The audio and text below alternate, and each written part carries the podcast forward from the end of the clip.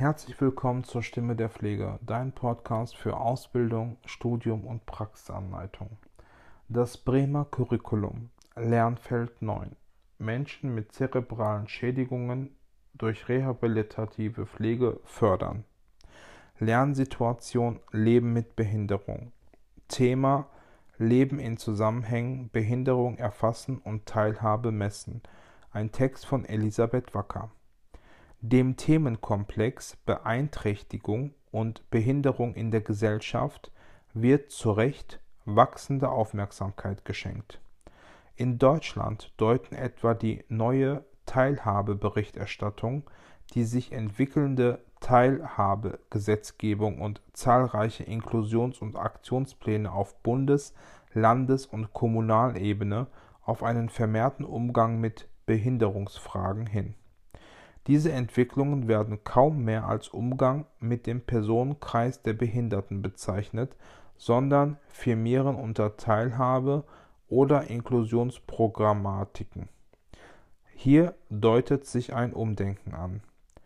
In den Teilhabeberichten der Bundesregierung gilt die Aufmerksamkeit zwar weiterhin auch der Personengruppe mit amtlich anerkannten Schwerbehinderung, aber ebenso weiteren Personen mit chronischen Beschwerden und Beeinträchtigungen, deren Chance auf Teilhabe am Leben in der Gemeinschaft eingeschränkt ist und die daher benachteiligt sind. Nach diesen Maßgaben leben in der Bundesrepublik etwa 25 Prozent der erwachsenen Wohnbevölkerung mit mindestens einer Beeinträchtigung. Dass zunehmend beachtet wird ob und inwieweit diese Personen in ihrer Lebensführung gleiche Chancen eröffnet sind und ob sie im Zusammenhang zu Ressourcen bzw. bei der gesellschaftlichen Teilhabe benachteiligt werden, gilt allerdings zunächst nur konzeptionell. Im öffentlichen Diskurs hingegen wird die Bezeichnung Behinderung oft leichtfertig mit der Erwartung von genereller Unfähigkeit verbunden festgehalten über Diagnosen, Rollenklischees und Behandlungsmethoden oder Unterbringungen. Auch wissenschaftliche Studien zeigen, dass dieses Phänomen weiterhin insbesondere in der traditionellen Sonderförderpädagogik und Rehabilitation werden häufig defizitorientierte und problemzentrierte Fragen formuliert und entsprechende Erkenntnisse generiert, die Problemlösungen vor allem in den als behindert benannten Personen suchen. Angesichts dieser Diskrepanzen stellen sich zunächst die Frage, inwiefern ein Richtungswechsel und Anschluss an die Debatten der Ungleichsforschung sinnvoll wäre.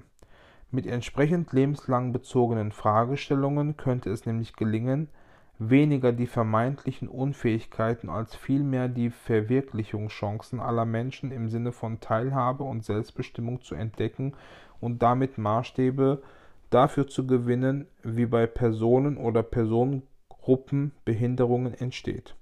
Zugleich würden Exklusionsrisiken und Entwicklungen abseits inzwischen üblicher allgemeiner Inklusionsversprechen sichtbar Teilhabeansprüche, Exklusionsrisiken und, In und Inklusionschancen. Mit Blick auf die Entdeckung von Teilhabeansprüchen ist allein die vor allem aufgrund des demografischen Wandels wachsende Gruppe beeinträchtigter Personen hinreichend Anlass und Aufforderung zur Aufmerksamkeit.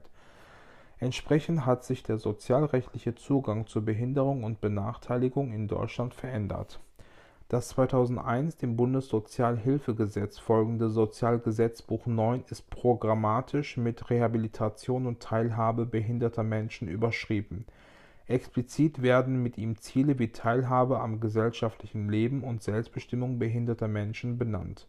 Ein Abschied von Fürsorgedenken zugunsten wachsender Aufmerksamkeit für Chancengerechtigkeit und selbstbestimmte Lebensführung lässt sich am Behinderten Gleichstellungsgesetz von 2002, am Allgemeinen Gleichbehandlungsgesetz von 2006 sowie insbesondere an dem 2009 in Deutschland in Kraft getretenen Übereinkommen der Vereinten Nationen über die Rechte von Menschen mit Behinderungen, also UNBRK, erkennen Gleiche Rechte und gerechte Chancen sollen garantiert und einklangbar werden. Die dafür nötige Aufmerksamkeit für explizite und implizite Benachteiligung ist allerdings noch ausbaufähig. Daher sind tiefergehende politische Diskurse sowie an Zuschnitt und Wirkungen orientierten wissenschaftlichen Untersuchungen erforderlich, um ein neues Verständnis von Beeinträchtigungen und Behinderungen in der Zivilgesellschaft ebenso wie in den Fachwelten zu festigen. Ein Problem entsteht dabei aus unklaren Definitionen und Bemessungsgrundlagen für Behinderung. In Verbindung mit der mangelhaften Reflexion dieses Umstands ergibt sich eine vielfach unpassende Sozialdatenlage. Davon zeugen etwa die ersten beiden Teilhabeberichte der Bundesregierung. Sie offenbaren sich unter der Maßgabe einer neuen Schicht, einer neuen Sicht auf Behinderung explizit als Lückenberichte und spiegeln zugleich die neuen Erfordernisse wider, die sich aus der UNBRK ergeben zum einen sind Indikatoren zur Messung der Teilhabe von Menschen mit Beeinträchtigungen bzw. Behinderungen notwendig, um den im Artikel 31 UNBRK festgelegten Auftrag zu entsprechen, statistische und empirische Daten zur Lebenslage bei Behinderungen zu gewinnen, zum anderen gilt es, politische Konzepte zur Umsetzung der UNBRK auszuarbeiten und zu realisieren die auch wissenschaftlichen Kriterien und Prüfungen standhalten können. Parallel geht es sozialpolitisch um die Reform der Hilfeleistungen und Leistungsansprüchen zugunsten einer partizipationsorientierten Steuerungspolitik sowie um einen dynamischen Kostenanstieg in der Eingliederungshilfe. Unter diesen Umständen sollen institutionelle Abhängigkeiten vermindert und die Handlungskompetenz der jeweiligen Personen erhöht werden Dazu werden auch etablierte Grundsätze wie ambulant vor stationär aufgehoben und Grundregeln wie das Sachleistungsprinzip erschüttert.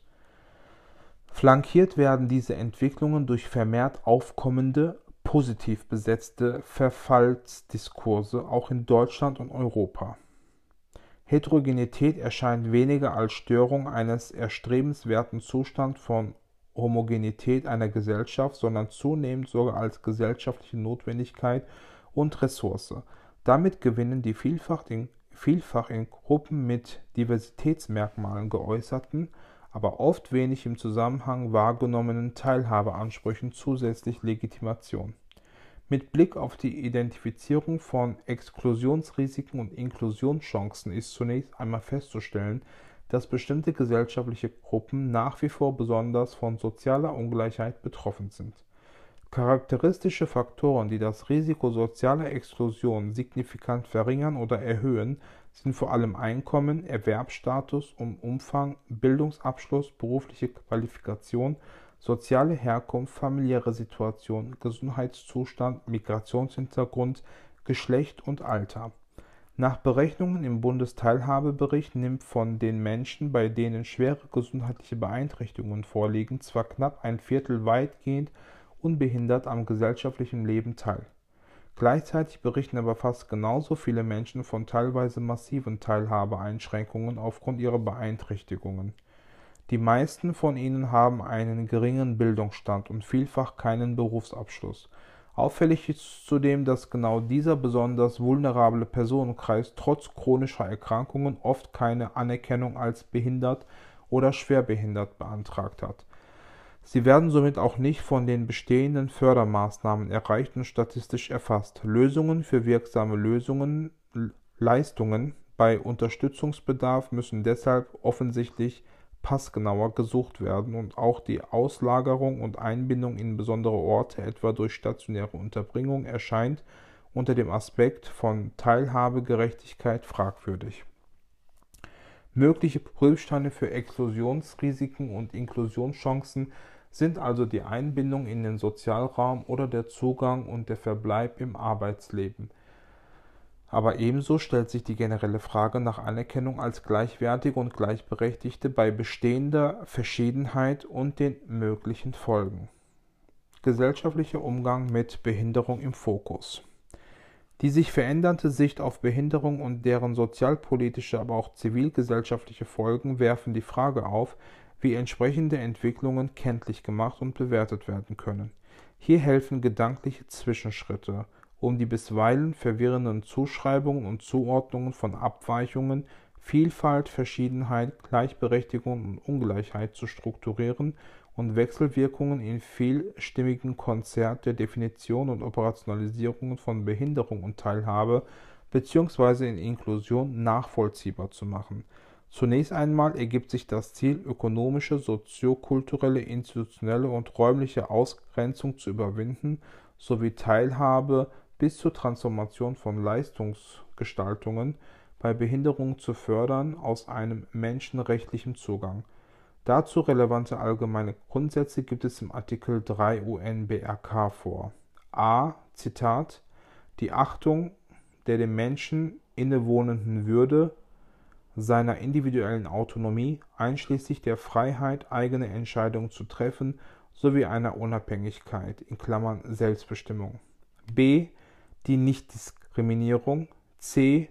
Die volle und wirksame Teilhabe an der Gesellschaft und Einbeziehung in die Gesellschaft. d. Die Achtung vor der Unterschiedlichkeit von Menschen mit Behinderungen und die Akzeptanz dieser Menschen als Teil der menschlichen Vielfalt und der Menschheit. e. Die Chancengleichheit. f. Die Zugänglichkeit in Klammern (Barrierefreiheit). g. Die Gleichberechtigung von Mann und Frau. h. Die Achtung vor den sich entwickelnden Fähigkeiten von Kindern mit Behinderungen und die Achtung ihres Rechtes auf Wahrung ihrer Identität. Damit sind ungleiche Teilhabechancen bei Beeinträchtigung als wahrscheinliche Ausgangsbedingung bzw. volle und wirksame Teilhabe sowie Akzeptanz bei Verschiedenheit als Handlungsziel vorgeformt. Sie bleiben aber hinsichtlich konkreter Umsetzung und Bewertungsmaßstäbe weitgehend unbestimmt. Weder definiert Inklusion als greifbares Ziel, noch lassen sich in seinen Bezügen allein unmittelbar Handlungen ableiten. Mit Blick auf die Gegenwart öffnet Inklusion als rechtlich gesicherter Erwartungshorizont eine kritische Analyse bestehender sozialer Verhältnisse. Die kritische Analyse soll evidenzbasiert erfolgen. Dabei sollen nicht die vorgehaltenen Maßnahmen in Klammern (Leistungen und Einrichtungen) und eingesetzten Ressourcen, also Finanzmittel, den Maßstab bilden, sondern eine Analyse des gesellschaftlichen Umgangs mit Behinderung. Ein zweigleisiger Zugang, also ein Twin-Track-Approach mit einem beeinträchtigungsspezifischen und einem gesellschafts-sozialräumlichen Strang ermöglicht es sowohl eine auf Empowerment oder den Ausgleich von Nachteilen ausgerichtete Komponente als auch die in der UN-BRK geforderte soziale Inklusion im Sinne eines Disability Mainstreaming, Identifikation und Abbau der gesellschaftlichen Hindernisse für Menschen mit Beeinträchtigung und Realisierung gleicher Rechte auf allen gesellschaftlichen Ebenen und in allen gesellschaftlichen Bereichen in den Blick zu nehmen. Zur Identifikation hierbei relevanter Indikatoren und deren Bearbeitung durch Teilhabegesetzgebung, sozialpolitische Maßnahmen und, und Umgebungsgestaltung sind Forschung ebenso wie die Expertise von Menschen mit Behinderungserfahrung erforderlich und dringend geboten.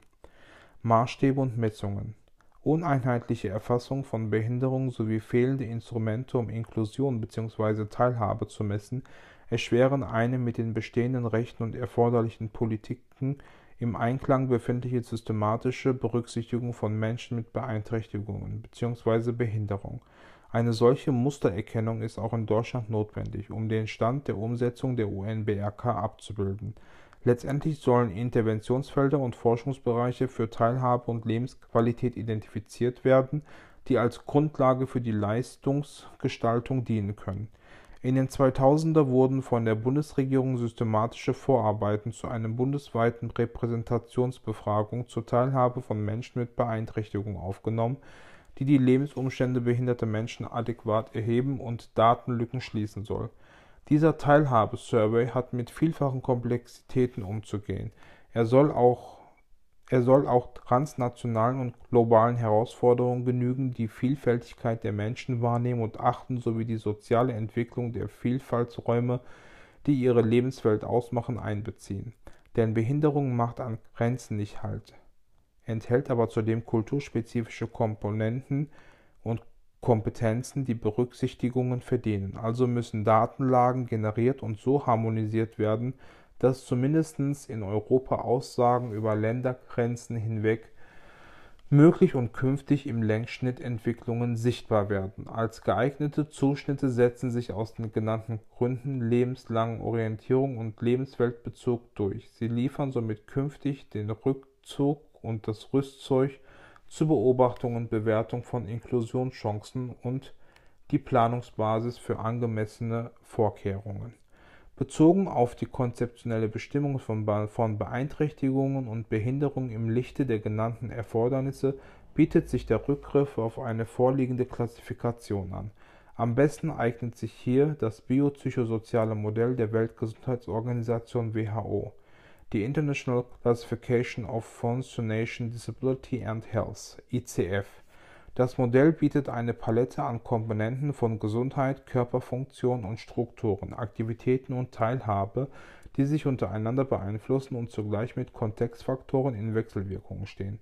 Darunter fallen zum einen Umweltfaktoren, Produkte und Technologien, die natürliche und vom Menschen veränderte Umwelt ebenso Unterstützungsquellen wie soziale Beziehungen, aber auch Einstellungen, Werte und Überzeugungen anderer Personen und der Gesellschaft außerdem Dienste, Systeme und Handlungsgrundsätze, zum anderen persönliche Faktoren wie Alter, Geschlecht, Lebenserfahrung, Stil, familiärer Hintergrund, Kultur, Religion, Weltanschauung, sexuelle Orientierung, Race, Herkunft als klassische Diversitätskategorien.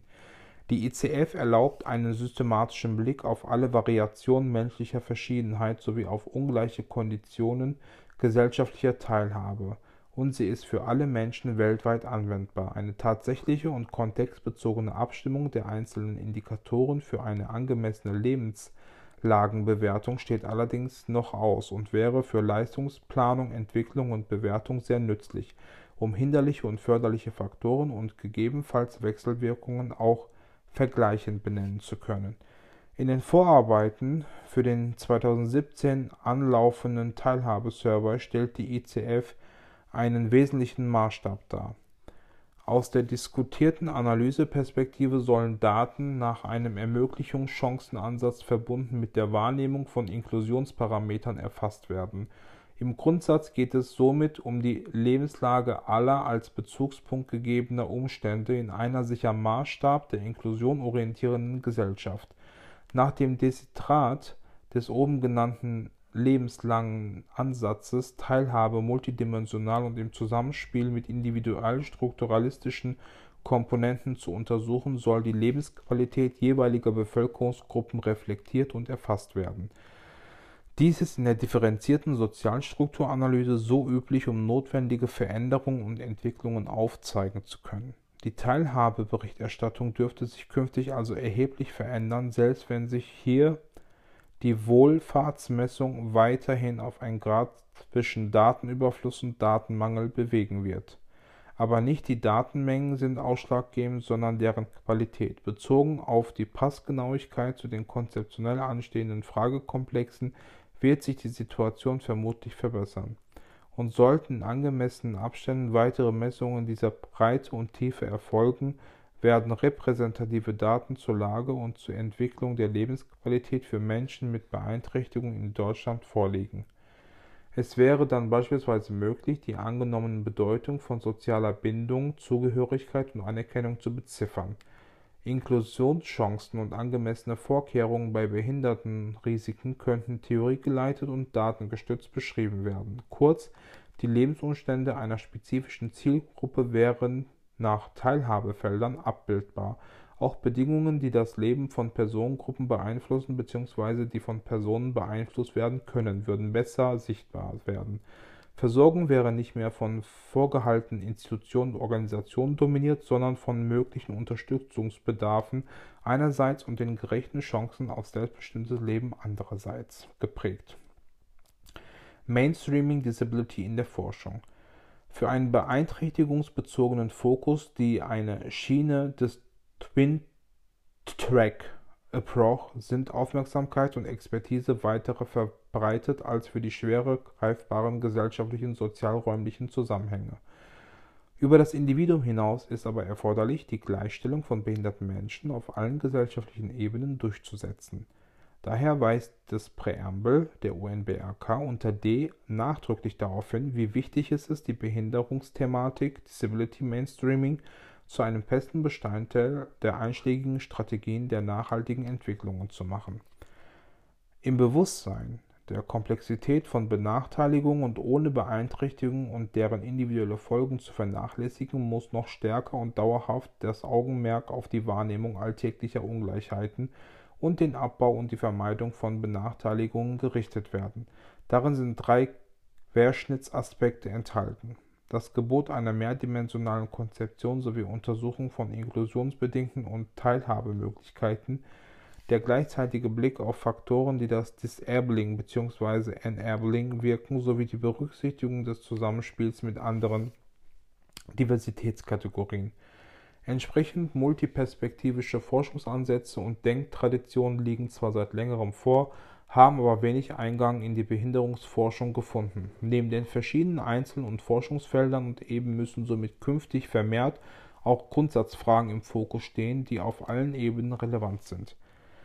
Systematische Konzepte liegen vor. Mit dem Ansatz des Entwicklungspsychologen Uri Profenbrenner lässt sich beispielsweise eine phänomenologisch geprägte Betrachtung des menschlichen Entwicklung im Kontext verfolgen. Hier treffen sich somit die beiden Spuren des Twin-Track-Approachs, denn die Betrachtung ist offen für eine dauerhafte Veränderung der Art und Weise, wie die Person die Umwelt wahrnimmt und sich mit ihr auseinandersetzt. Diese Umwelt enthält eine unmittelbare Umgebung, Haus, Schule, Straße mit beteiligten Personen, ihren Rollen, entsprechenden Beziehungen, materiellen Ausstattungen und den ausgeübten Tätigkeiten die Mikroebene. Sie wird umgeben von sozialen Netzwerken wie Bekannten, Freundinnen, Kollegen sowie den relevanten Institutionen wie Bildungseinrichtungen, Arbeitswelt, Behörden oder Medien der Mesoebene. Nach einem Chronosystem werden Lebensübergänge kenntlich, etwa beim Eintritt im Bildungssystem. Zudem geht es in einem Exosystem um für Personen relevante Faktoren, die aber nicht von ihnen direkt beeinflusst werden, wie etwa Fernsehprogramme. Weitere wesentliche Wirkfaktoren für die Zugehörigkeit zu Nationen, Kulturen oder auch Subkulturen und deren entsprechenden gesellschaftlichen Einrichtungen und politische Vorstellungen bilden das umfassende System der Makroebene.